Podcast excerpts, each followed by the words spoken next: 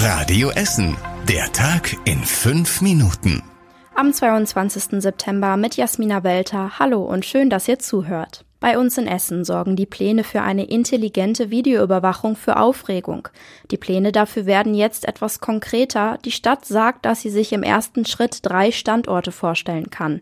Den Willy-Brandt-Platz, den Kennedy-Platz und die Limbecker Straße in der Innenstadt.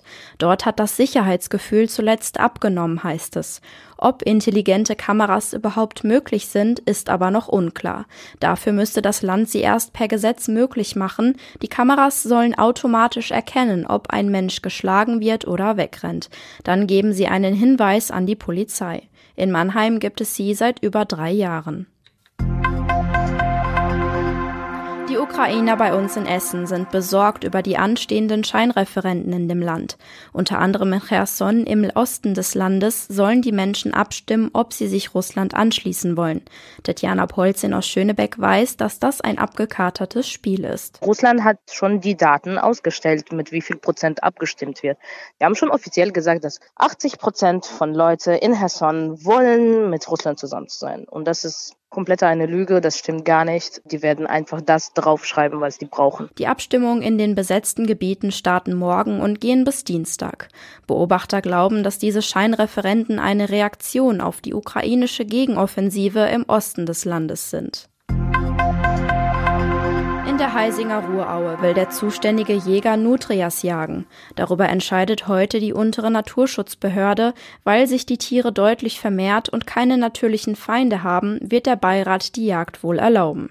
Nutrias stammen aus Südamerika. Wildtierexperte Martin Maschka verrät gegenüber Radio Essen, warum die Jagd auf Nutrias durchaus sinnvoll ist. Im Winter ernähren die sich hauptsächlich dann von Wurzeln, von Rinde, und auch von Muscheln. Und hier fängt es dann tatsächlich an, ein ökologisches Problem für andere Arten zu geben. Deswegen ist es richtig, die Anzahl der Tiere zu verringern, damit die einheimischen Arten geschützt werden.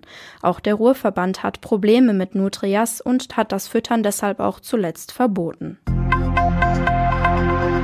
Polizei sucht Zeugen für einen mysteriösen Fall aus Gerschede. Am Freitagabend lag ein 49-jähriger Mann in der Südseestraße schwer verletzt auf dem Bürgersteig.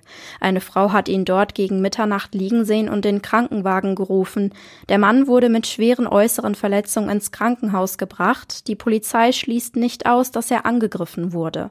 Der Mann selbst kann sich aber an nichts erinnern.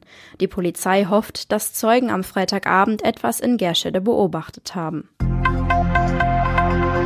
Am Landgericht in Rüttenscheid ist heute ein Prozess von zwei missglückten Überfällen gestartet. Vier junge Männer stehen ab sofort vor Gericht. Sie sollen im März einen Supermarkt in Krai überfallen haben.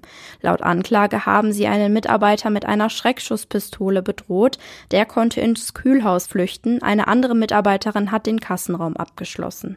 Die Männer sind dann geflüchtet. Auch bei einem anderen Überfall auf eine Spielhalle in Borbeck hatten sie kein Glück.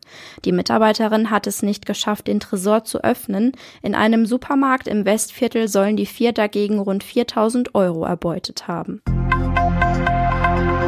Die Menschen bei uns in Essen haben verhältnismäßig wenig Geld zur Verfügung. Zuletzt waren es rund 21.600 Euro im Jahr, steht in einer Statistik des Landes.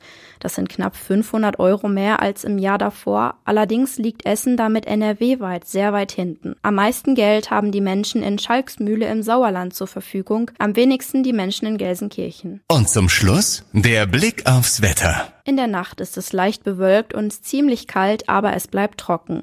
Es kühlt sich ab auf bis zu 8 Grad. Die nächsten Radio Essen Nachrichten gibt's dann wieder wie gewohnt morgen früh um 6 Uhr hier bei Radio Essen. Bis dahin habt noch einen schönen Abend.